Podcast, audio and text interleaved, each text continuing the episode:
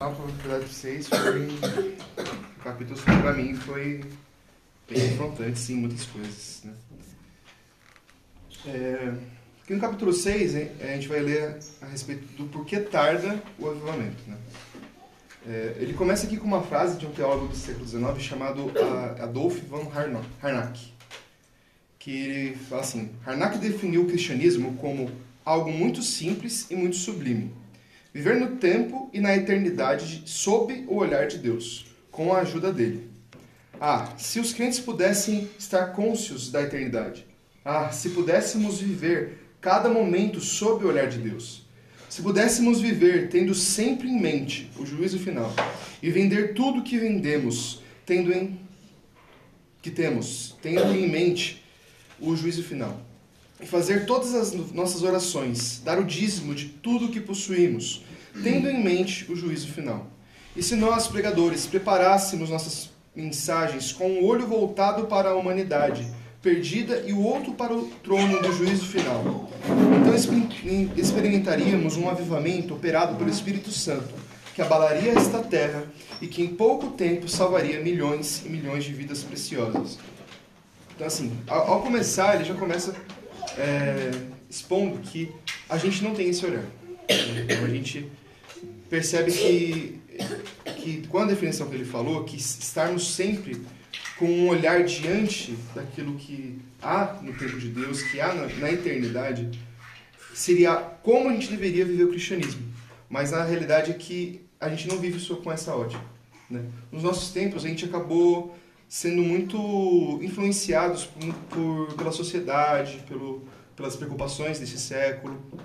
E a verdade é que a gente tem isso tanto no contexto secular, né, tipo, a gente encara isso no nosso trabalho, nossos estudos, a gente acaba trazendo isso para a igreja. Ele comenta aqui mais para frente, vamos ler na página 54, a partir do segundo parágrafo aí. Os homens constroem nossos templos, mas não entram neles. Eles imprimem Bíblias, mas não as leem. Falam de Deus, mas não creem nele. Conversam a respeito de Cristo, mas não confiam nele para a sua salvação. Cantam nossos hinos, mas depois os esquecem. Onde é que vamos parar com tudo isso? Em quase todos os seminários de estudos bíblicos, hoje, a igreja atual é descrita nos termos da carta aos Efésios. Afirma-se que, apesar de toda a nossa carnalidade e pecado, estamos sentados com Cristo nos lugares celestiais. Que mentira! Somos Efésios, sim, mas da igreja de Éfeso do Apocalipse, aquela que abandonou o seu primeiro amor. Fazemos concessões ao pecado em vez de fazermos oposição a ele. E nossa sociedade licenciosa, libertina, leviana, nunca se curvará diante dessa igreja fria, carnal e crítica. Paremos de ficar procurando desculpas para o nosso fracasso. A culpa pelo declínio da moralidade não é do cinema e da televisão. A culpa pela atual corrupção e depravação internacional é toda da igreja. Ela não é mais um espinho nas ilhagas do mundo, e não foi nos momentos de popularidade que a verdadeira igreja triunfou, mas sim nas horas de adversidade. Como podemos ser tão ingênuos a ponto de pensar que a igreja está apresentando aos homens o padrão estabelecido por Jesus no Novo Testamento, com esse baixo padrão de espiritualidade que ela ostenta? Então, assim, ele coloca também aqui como é que está a nossa situação. A gente vê que a gente tem um, padrão para ser seguido, a gente tem uma, uma direção para ser seguida, que é estar sobre o olhar de Deus, encarar tudo sobre o olhar de Deus, só que nós não vivemos como tal a gente se deixou é, influenciar pelas nossas próprias vontades, nossas próprias ambições, e acabamos que a gente simplesmente aceita. A gente acaba aceitando certa libertinagem dentro da igreja, a gente acaba aceitando certo legalismo simplesmente porque nos, nos convém, nos torna confortável e às vezes atrai pessoas. E isso ele começa a criticar bastante aqui. Ele fala que a gente não. que a, que a gente tem sido conivente com o pecado e com esse comportamento de tal forma que nós temos nos tornado como a igreja de Éfeso, mas como não aquela que sabe o que acontece nas regiões celestiais, aquela que, que opera juntamente com Deus e nas situações que devem ocorrer aqui na terra. Mas a gente opera como a igreja de Éfeso de Apocalipse, que é aquela que literalmente abandonou o primeiro amor. Eles abandonaram os princípios que Deus havia chamado para o começo. Então aí ele pergunta: diante de tudo isso, não é difícil que se enxergar que a igreja precisa de avivamento. Então, que, por que tarda esse avivamento ainda? A gente percebe que essa conduta é uma conduta de, de uma igreja morta. Uma igreja que ela já, já abandonou há muito tempo. A gente precisa ser avivado para que podemos voltar ao caminho. Mas por que tarda? Aí ele fala aqui na página 55. Por que tarda o, avivamento? É o segundo parágrafo, gente. Por que tarda o avivamento? A resposta é muito simples. Tarda porque os pregadores e evangelistas estão mais preocupados com o dinheiro, fama e aceitação pessoal do que em levar os perdidos ao arrependimento. Tarda porque nossos cultos evangelísticos parecem mais shows teatrais do que pregação do evangelho. O avivamento tarda porque os evangelistas de hoje têm receio de falar contra as falsas religiões. Aqui eu, eu vou, vou falar com mais cuidado. Né? Falo com, com zelo. Porque a realidade é que nossas pregações, ou a vida em geral, de como, as pregações em geral da igreja, elas deixaram de chamar para um caminho de verdade e justiça. A gente não. Tal, talvez não seja tanto o contexto da gente aqui, não estou falando que a gente é perfeito, né? Mas a gente consegue enxergar muito na, na, na igreja global, assim, que a gente já não confronta o pecado como a gente confrontava. Como a gente vê pela história da igreja, como a gente confrontou certas atitudes e, certos princípios, a gente vê uma igreja hoje que ela é mais conivente com aquilo que, que o mundo lhe fala pra gente. Que tipo, ah, se você não aceita tal coisa, você é intolerante. Se você não aceita tal coisa, você não tem amor.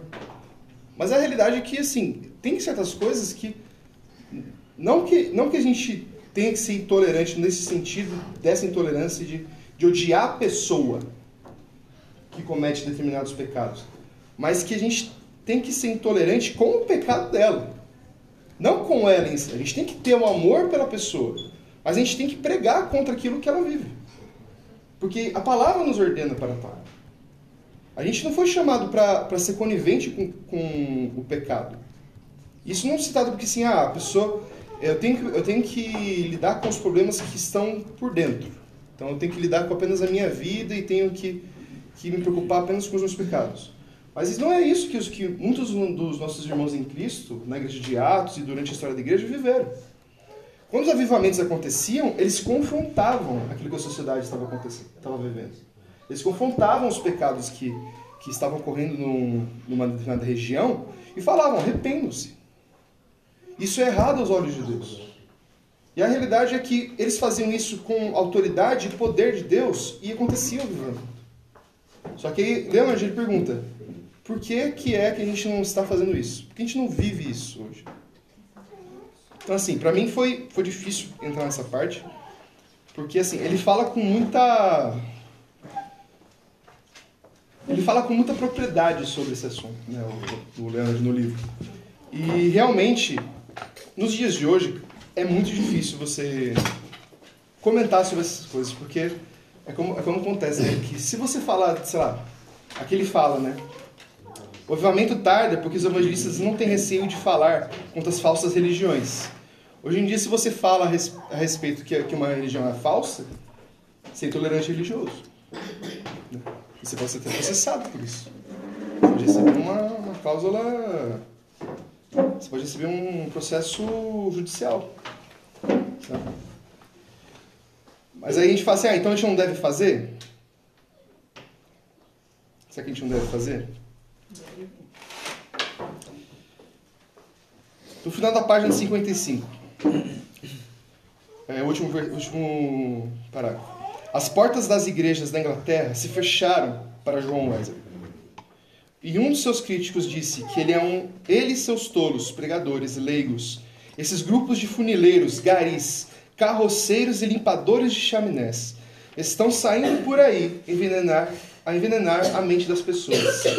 Que linguagem abusiva! Mas Wesley não tinha medo, nem de homens, nem de demônios.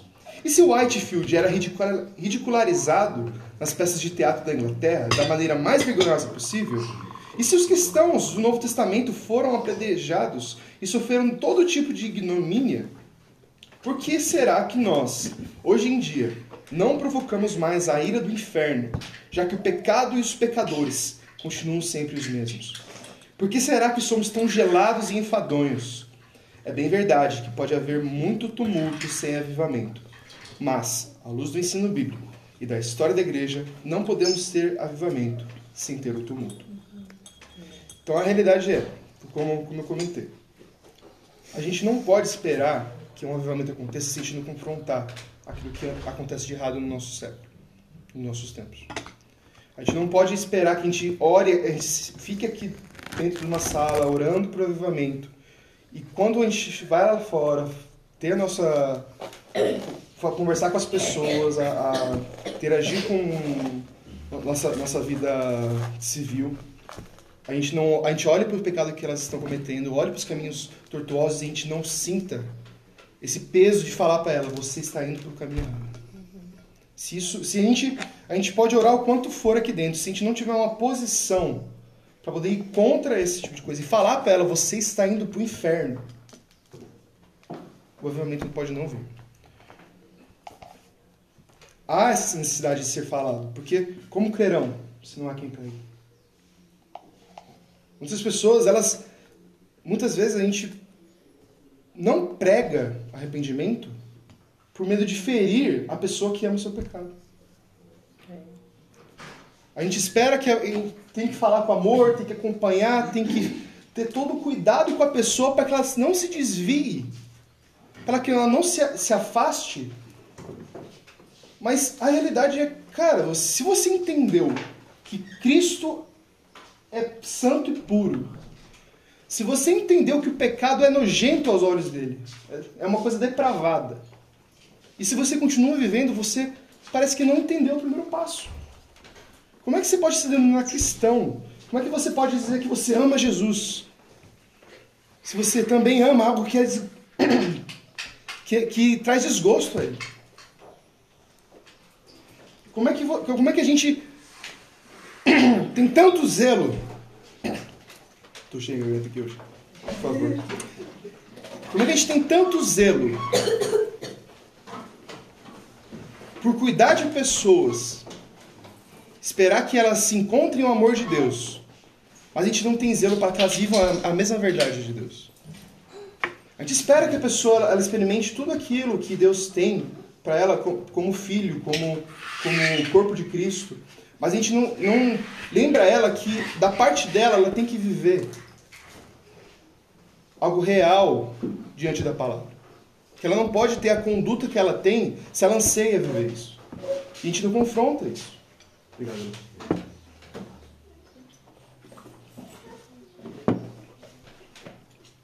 Continuar aqui. Vamos para a página 57. O avivamento também tarda, pois não somos mais fervorosos em oração. A gente, nós não encontramos, nos encontramos longe da necessidade da oração. A gente diz o que vier está bom. Vamos ver o segundo parágrafo aqui da página 57. Em nossas orações, ainda não resistimos até ao sangue.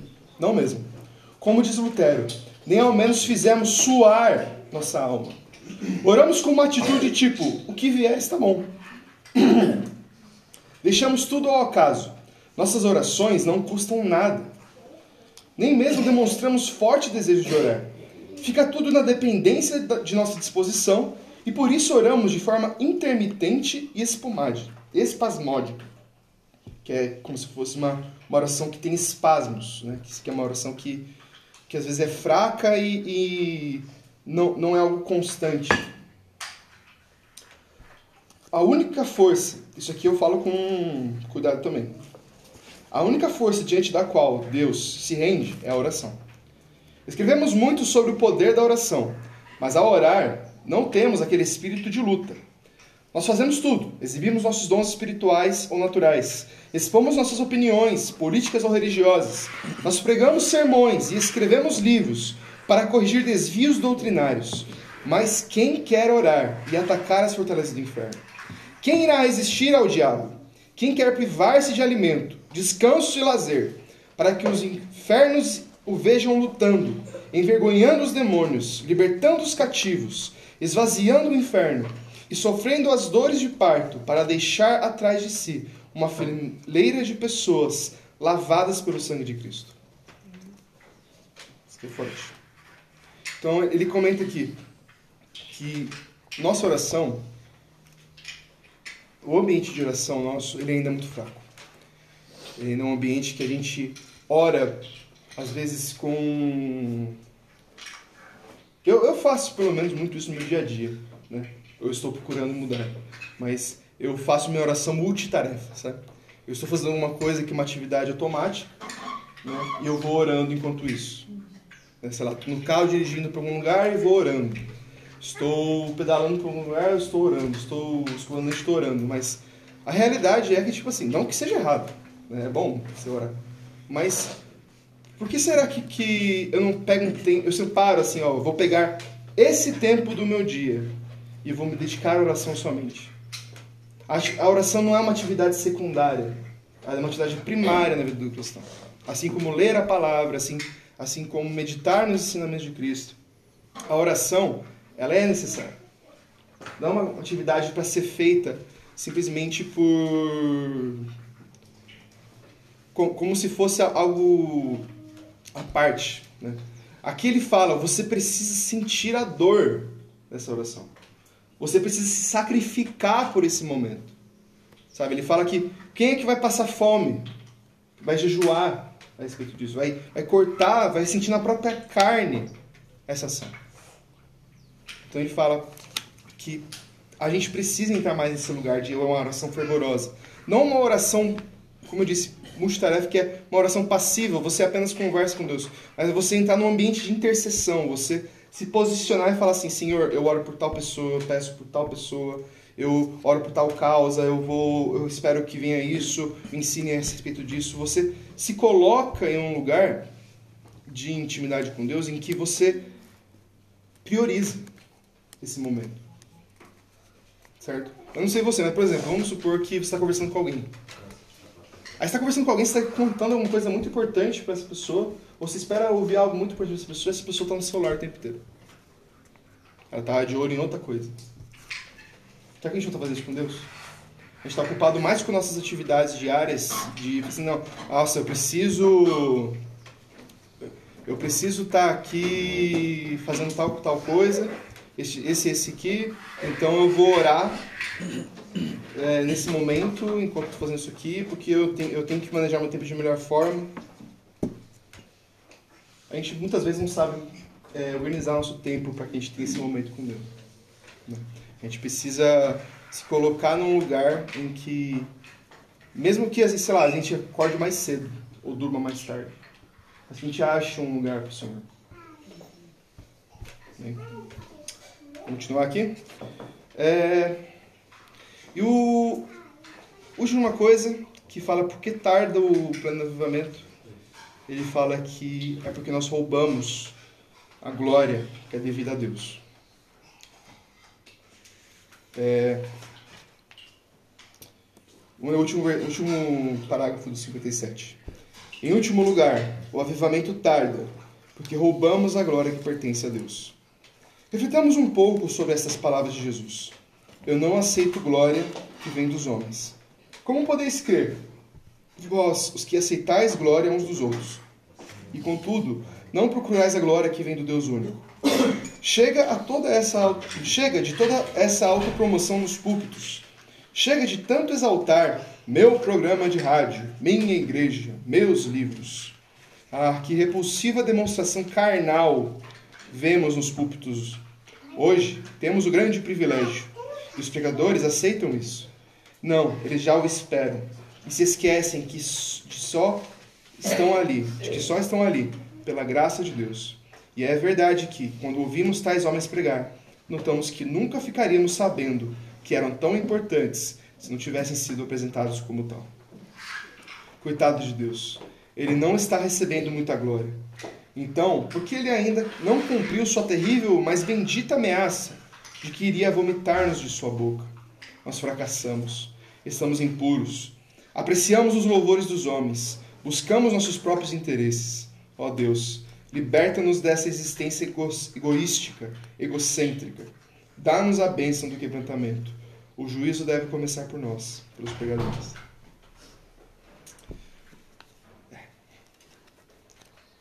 Isso, isso, é, isso é uma coisa que é, que é muito presente.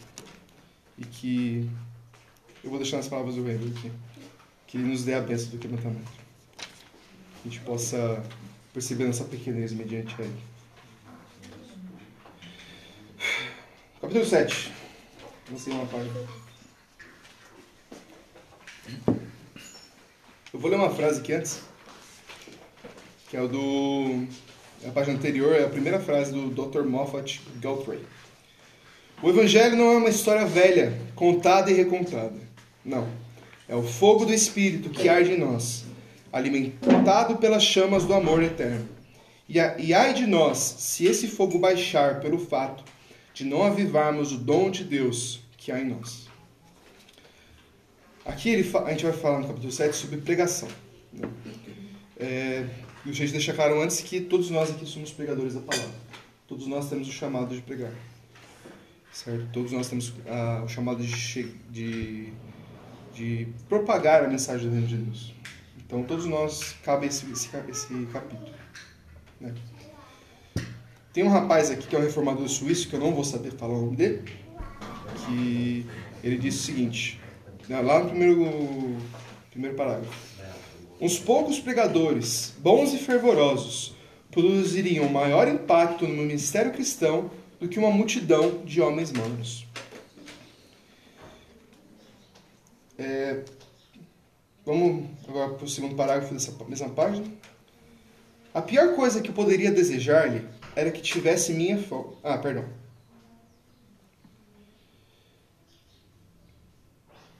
Aqui ele, ele comenta a respeito disso porque, por quê? Né? Primeira frase.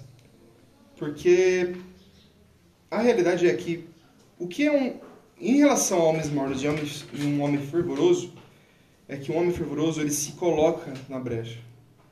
Ele se propõe a se exaustar, a, a trabalhar para conhecer a palavra, para poder estar num ambiente de oração para que outras pessoas elas recebam a mensagem de Deus com poder. De forma, de forma que quem ouve, ele possa ser tocado pela palavra. E, de novo, isso não vem de um, do homem em si. Não é porque ele trabalhou dessa forma que, que ele fez alguma coisa.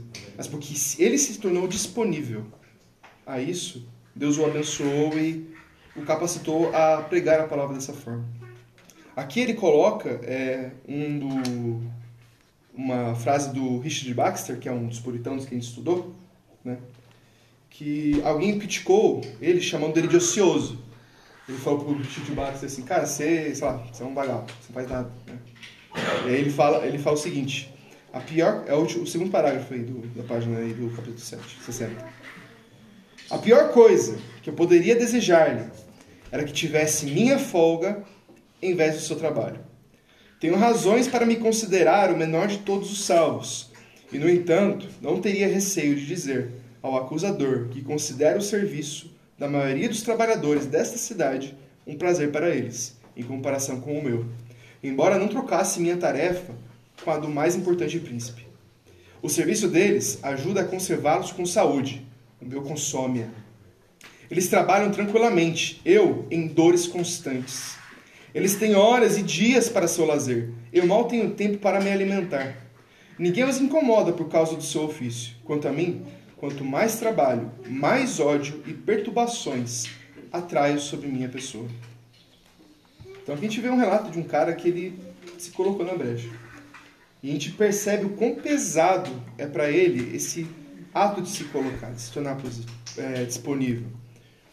Porque, querendo ou não, é uma atividade que muitas vezes, para quem olha de fora, não é uma coisa. Não é uma coisa que, que às vezes é, é construtiva ou, ou produtiva o suficiente. Mas para quem faz, ele conhece o, o como gasta isso, né? E ele comenta aqui que uma coisa que eu acho interessante é que ele fala assim: tenho razões para me considerar o menor de todos os salvos. E eu creio que isso aqui é o principal que a gente tem que entender para poder ter uma pregação favorosa, uma pregação com poder. Porque é entender que a gente não tem nada a oferecer. Eu não tenho nada de mim mesmo que eu possa oferecer, mas o que torna as palavras que, que a gente pode falar para alguém, o que torna, o que dá poder para a gente é Deus. E é somente a palavra, e pela, por ser a palavra dele que gera mudança. Lá no. Hum, vamos ler.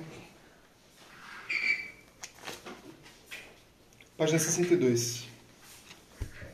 Primeiro parágrafo. Pensemos um pouco em Paulo. Após perceber, após receber uma poderosa unção do Espírito Santo, ele saiu pela Ásia Menor para travar ali uma intensa batalha espiritual, causando agitação nos mercados, sinagogas e palácios. E ia a toda parte, tendo no coração e nos lábios o grito de guerra do Evangelho.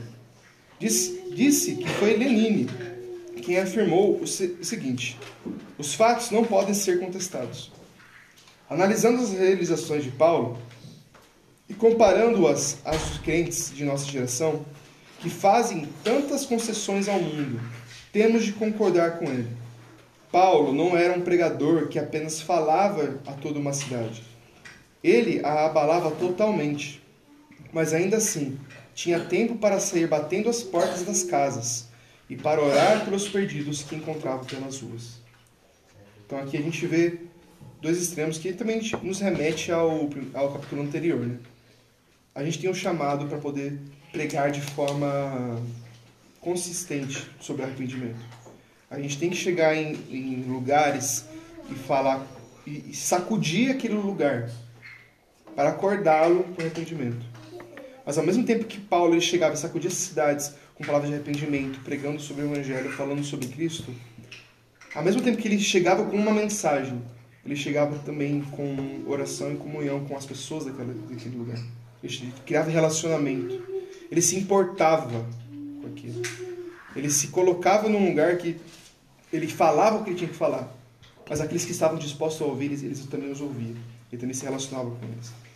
Porque uma das, uma das coisas que, que eu mais creio que, é que você não pode pregar se você não, se você não entende.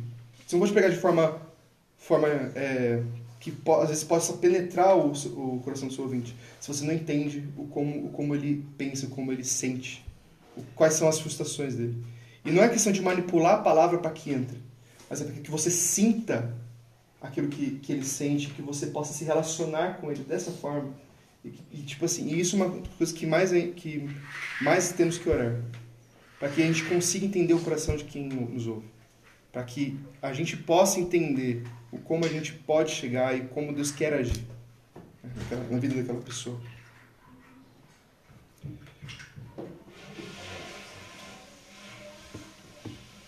E também nós precisamos ter lágrimas em nossa pregação. Nós temos que ter emoções voltadas ao nosso chamado e aquilo que Deus sente a respeito disso. Vamos continuar depois desse, parágrafo aí que eu, que eu acabei de ler. Segundo parágrafo do, da página 62. Estou cada vez mais convencido de que as lágrimas são um elemento indispensável a uma pregação avivalista. Irmãos pregadores, precisamos nos envergonhar, envergonhar de não sentir vergonha. Precisamos chorar por não termos lágrimas. Precisamos nos humilhar por haver perdido a humildade de servo de Deus. Gemer por não sentirmos peso pelos perdidos irar-nos contra nós mesmos por não termos ódio do monopólio que o diabo exerce nestes dias do fim, e nos punir pelo fato de, de um mundo estar se dando tão bem conosco que nem precisa perseguir-nos. Esse cara tem umas bordoadas na gente, né? Esse cara aí dá umas frases que, que bate assim confronta a gente. a gente precisa se envolver com o chamado que Deus tem pra gente. A gente não pode levar de forma. Eu creio que a gente tem que levar de forma racional, sim, que a gente tenha que compreender e nos relacionar de forma racional. Mas a nossa emoção também não pode passar longe disso. Deus nos chamou para pregarmos, então que a gente se envolva emocionalmente com esse chamado. Porque a pregação ela não é apenas uma proclamação do que Jesus fez, mas uma vontade de expor ao mundo aquilo que eu recebi. É uma vontade de, de dizer aquilo que eu recebi a pessoas que ainda não possuem, mas que podem possuir. Se eu recebi algo tão bom, como é que eu poderia ficar calado em relação a isso? Como é que, como é que eu não posso me relacionar com um esse chamado de pregação? Quando eu recebi tamanho, tamanho graça sobre mim. Como é que. Quando, quando a gente alcança um objetivo nosso, quando a gente sonha com algo e a gente alcança, o que mais a gente quer fazer é falar para alguém Sabe aquele negócio que eu, que eu tava querendo, que eu tava, que eu tava estudando para chegar, que eu tava trabalhando para conseguir? Cara, eu consegui. Sei lá, quando você tá trabalhando para ter um carro novo, quando você quer uma determinada formação acadêmica, você batalha por aquilo e você alcança e você quer falar para alguém. Você quer expor, assim, cara, eu consegui. E como é que com a nossa salvação a gente não faz a mesma coisa? Como é que a gente não tem a gente não consegue transmitir a alegria da salvação para as pessoas da mesma forma, com o mesmo fervor. Como é que a gente se prende a isso? Falando assim, eu recebi, glória a Deus e segue a vida. A graça que a gente recebeu tem que ser tão. A gente tem que perceber essa graça com tanta, tanta alegria e tanto prazer que isso vai nos mover a uma pregação fervorosa. A gente tem que se envolver com esse chamado.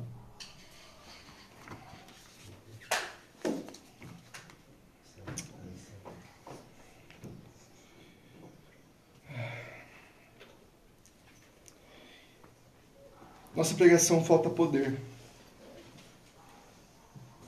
É, ele faz aqui uma. Antes de partir para o ponto de. Vamos ler, vai. Mais fácil explicar do que eu. É, depois, depois dessa parte que a gente leu, é o terceiro, terceiro parágrafo da página 62. Pentecostes significa dor, mas o que mais experimentamos é prazer. Significa peso, mas nós amamos a comodidade. Pentecoste significa prisão, e no entanto a maioria dos crentes faria qualquer coisa, menos ir para a prisão, por amor a Cristo. Se revivêssemos a experiência do Pentecostes, talvez muitos de nós fôssemos, eh, fossem parar na cadeia. Eu disse Pentecostes, não pentecostalismo, e não estou querendo atirar pedras em ninguém. Imaginemos a experiência do Pentecostes se repetindo em uma igreja no próximo domingo. O pastor, como Pedro, é revestido de poder, e pela sua palavra, Ananias e sua esposa caem mortos no chão. Será que o crente moderno toleraria isso? E não para aí. Paulo determina que Elimas fique cego. Em nossos dias, isso implicaria a abertura de um processo contra o pegador. E se alguns caíssem no chão sob o poder do Espírito Santo, o que acontece em quase todos os avivamentos? sem dúvida, iriam difamar-nos. Seria demais para a nossa sensibilidade? Então aqui ele coloca em xeque essa questão. Será que a gente consegue viver como a igreja de Atos, vivendo sinais e maravilhas? Será que a gente conseguiria, que nem a falou aqui, né? Imagina se, sei lá, o Quito ele está aqui, pregando, aí ele recebe um discernimento do Espírito Santo e cai alguém aqui morto. Por alguma coisa porque o Espírito Santo se, se, se manifestou dessa forma. O que aconteceu com Ananias e Safira? Que pecaram contra o Espírito Santo. Como é que a gente reage a isso? Como é que, nós, como é que a gente, com a nossa mentalidade, poderia fazer isso? Como, qual, qual processo seria que se qualificaria para ele? Será que você seria contra o quinto? Então, assim, a gente não a gente não imagina como é a nossa vida se a gente vivesse sinais maravilhosos. Porque a gente está tão distante dessa realidade. E pior, a gente está tão distante dessa vontade que a gente não imagina. A gente não imagina o, com, o como o Espírito Santo pode se mover dessa forma. A gente não imagina como é que pode chegar alguém aqui com cego, de um, cego e sair chegando. A gente não imagina como é que a gente pode orar para alguém que, que é cadeirante e ele começar a andar. A gente não tem mais essa fome, essa vontade. A gente não, a gente, a gente não se interessa pelo poder do Espírito Santo, pelo que ele pode fazer. E ele, ele chama a gente a isso. O nos convida a, a pensarmos sobre isso e a nos direcionarmos. Para finalizar aqui, vamos ler aqui o último, último parágrafo da página 63. Paulo, o servo de Jesus Cristo, o escravo de Cristo pelo amor, depois de reconhecer que o coração mais duro que Deus conquistara era o seu, resolveu ir abalar o mundo para Deus. Em seus dias, ele trouxe à terra os poderes do mundo vindouro. Ele restringiu a operação de Satanás e sofreu amor e orou mais que todos nós. Irmãos, caiamos de joelhos uma outra vez, se quisermos recuperar a espiritualidade e o poder apostólicos. Chega dessa pregação fraca e ineficaz. Enquanto não entendermos que o coração mais duro para se receber a palavra era o meu, não entenderemos o quão poderoso o Espírito pode agir na nossa pregação. Eu falo por mim mesmo. Eu creio que você possa falar por si mesmo. Eu não receberia a palavra, eu não acreditaria na Bíblia. Se o Senhor Jesus, se o Espírito Santo não tivesse me convencido. E se, e se o Espírito Santo me convenceu, ele pode convencer qualquer pessoa. Se o Espírito Santo te convenceu, ele pode convencer qualquer pessoa. Porque nossos corações eram duros. Por mais que você ame a palavra hoje, mas você ame Jesus hoje, cara. Se não fosse o Espírito Santo na sua vida, você não amaria. Se não fosse o Espírito Santo, você não buscaria as coisas do céu.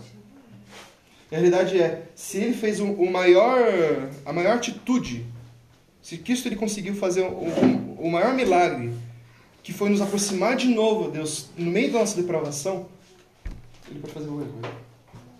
E se quando a gente entende isso, é que a nossa pregação ela pode ter ser eficaz e ter poder novamente. Amém? O que está aqui? Eu tenho mais um capítulo para falar, mas não sei se o horário vai.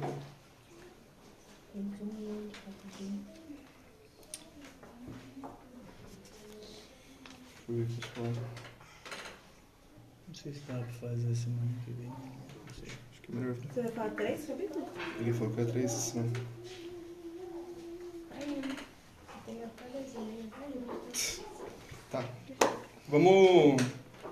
Vamos ler então o capítulo 8 também.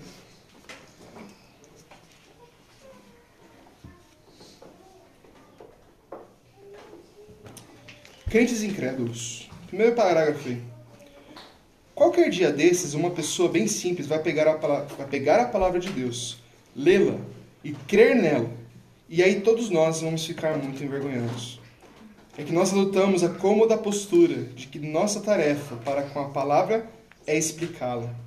Na verdade, nossa primeira atitude deve ser de crer nela e depois obedecer. Temos nos apegado muito ao nosso entendimento humano da palavra e cremos pouco né? Nós sabemos quem Deus é e do que Ele é capaz. Nós conhecemos fatos sobre Deus, mas não, mas não sabemos, não cremos em quem Ele é. Vamos ler aí.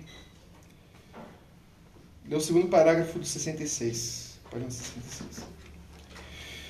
Quantas vezes vamos a uma reunião de oração e ouvimos uma frase tão comum: Senhor, Tu pode fazer isso? Referindo-se a um determinado pedido. Mas tal afirmação é fé? Não. É apenas um reconhecimento da onipotência de Deus. Eu creio que o Deus vivo, o Senhor da glória, pode transformar essa escrivaninha onde estou escrevendo em ouro maciço. Ele pode transformar em vinho ou madeira em ouro. É transformar água em vinho e madeira em ouro é coisa que está dentro da capacidade dele. Mas ele transformou água em vinho quando houve necessidade disso. Neste momento, por exemplo, um milhão de dólares lhe seria muito útil e não gastaria nem um centavo para mim mesmo. Nem teria do que me envergonhar naquele dia. Na verdade, temos muita necessidade desse dinheiro, mas afirmar que ele pode fazer a madeira se transformar em ouro não opera a transformação. E assim eu fico sem dinheiro. Mas se pela fé eu disser, ele irá transformar essa mesa em ouro, aí o problema estará resolvido. A gente precisa entender melhor a fé. Precisamos mais fé em Deus do que qualquer outra coisa. Porque conhecer essa a palavra é inútil se a gente não tiver fé. Isso eu falo com muito cuidado também. Porque assim, eu já conheci muitas, muitas pessoas que elas conhecem a palavra, que elas sabem, é, às vezes até, até mais que eu, sabem falar do, o versículo e onde está. Sabe falar que, o contexto histórico da época, às vezes sabe falar como é que isso se desenvolveu, mas elas não creem. E pelo fato de elas não creem, a palavra é ineficaz para elas. É algo que não, não gera mudança, não gera, não gera uma aquilo que é o objetivo da palavra. Porque a realidade é que assim, nós temos a palavra, e a palavra ela é inerrante, mas ela é uma revelação de Deus aos homens. É mais que um livro. Ela é Deus falando em linguagem humana. Certo? E quando a gente percebe isso, a gente entende que a palavra de Deus não é apenas fato sobre Deus, mas é Ele se revelando aos homens. Se a gente não crê nisso, essas palavras são apenas a vento para a gente. Vamos ler aí o segundo parágrafo de 67.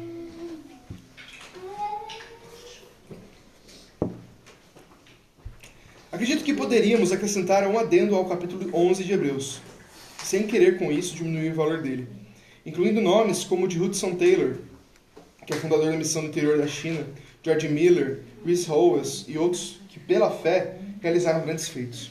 Nessa hora difícil que vivemos, estou ficando cansado de nossas conversas sobre nosso maravilhoso e poderoso Senhor, quando nós continuamos ainda terrivelmente pobres. Deus abençoa é a nossa fé, não a sabedoria, nem a personalidade. E a fé honra a Deus, e Deus honra a fé. Ele vai aonde nossa fé o coloca. Num certo sentido, que, que creio que todos podem entender, a fé situa Deus aqui ou ali. Ele faz a junção da nossa impotência com a onipotência dele. Isso é incrível. Isso é maravilhoso. Na página 68. Primeira frase aí do 68. A dúvida retarda a ação da fé e até a destrói. Mas a fé também destrói a dúvida. A verdade que a palavra de Deus ensina não é tudo é possível ao que sabe expor bem as Escrituras. Nesta vida terrena, será inútil tentar definir a pessoa de Deus. E possivelmente nem na eternidade conseguiremos entendê-lo por completo. Nem tampouco seus atos. Mas o que diz a Bíblia? Esse livro, que é tão imutável quanto seu autor, é: tudo é possível ao que crê. Então, novamente, não se trata de saber quem é Deus é. Trata de crer em quem Deus é. Aqui os, no tem uma parte aqui é uma é, no segundo parágrafo, mas é mais pro final aqui. Ele fala o seguinte: conhecer fatos sobre Deus é uma coisa, conhecer a pessoa dele é outra muito diferente. Paulo não tinha nada e, no entanto, possuía tudo. Que sublime paradoxo, que abençoada pobreza. Esse grande homem era espiritualmente riquíssimo. E o fato de estar edificando o reino de Cristo e de estar escrevendo os oráculos de Deus nunca lhe subiu à cabeça. E a despeito de tudo que fez, já que quase ao fim de sua carreira ele diz: para conhecê-lo e o poder da sua ressurreição e a comunhão dos seus sofrimentos, conformando-me com ele na sua morte. Então aqui a gente também é remetido a, a, novamente ao primeiro capítulo que a gente leu hoje, que é o 6, que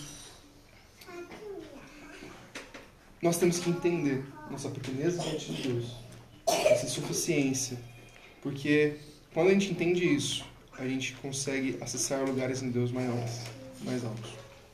Isso também se trata da nossa fé. Quando a gente entende que a gente pode conhecer a soberania de Deus, a gente pode entender isso, mas quando a gente crê nessa soberania é algo diferente. Nós não conversamos sobre isso, nós, mas nos foi revelado isso. Certo? Não se trata de informação, se trata de, de revelação. Algo que foi colocado dentro da nossa alma. E isso só pode ocorrer pela fé. Precisamos entender quem nós somos nele. Lá na página 69, vai ser um pouco mais no meio da página aqui. Vamos ler aqui o. É, vai ser no meio da página aqui. Não importa quem nós somos, nem o que nós sabemos.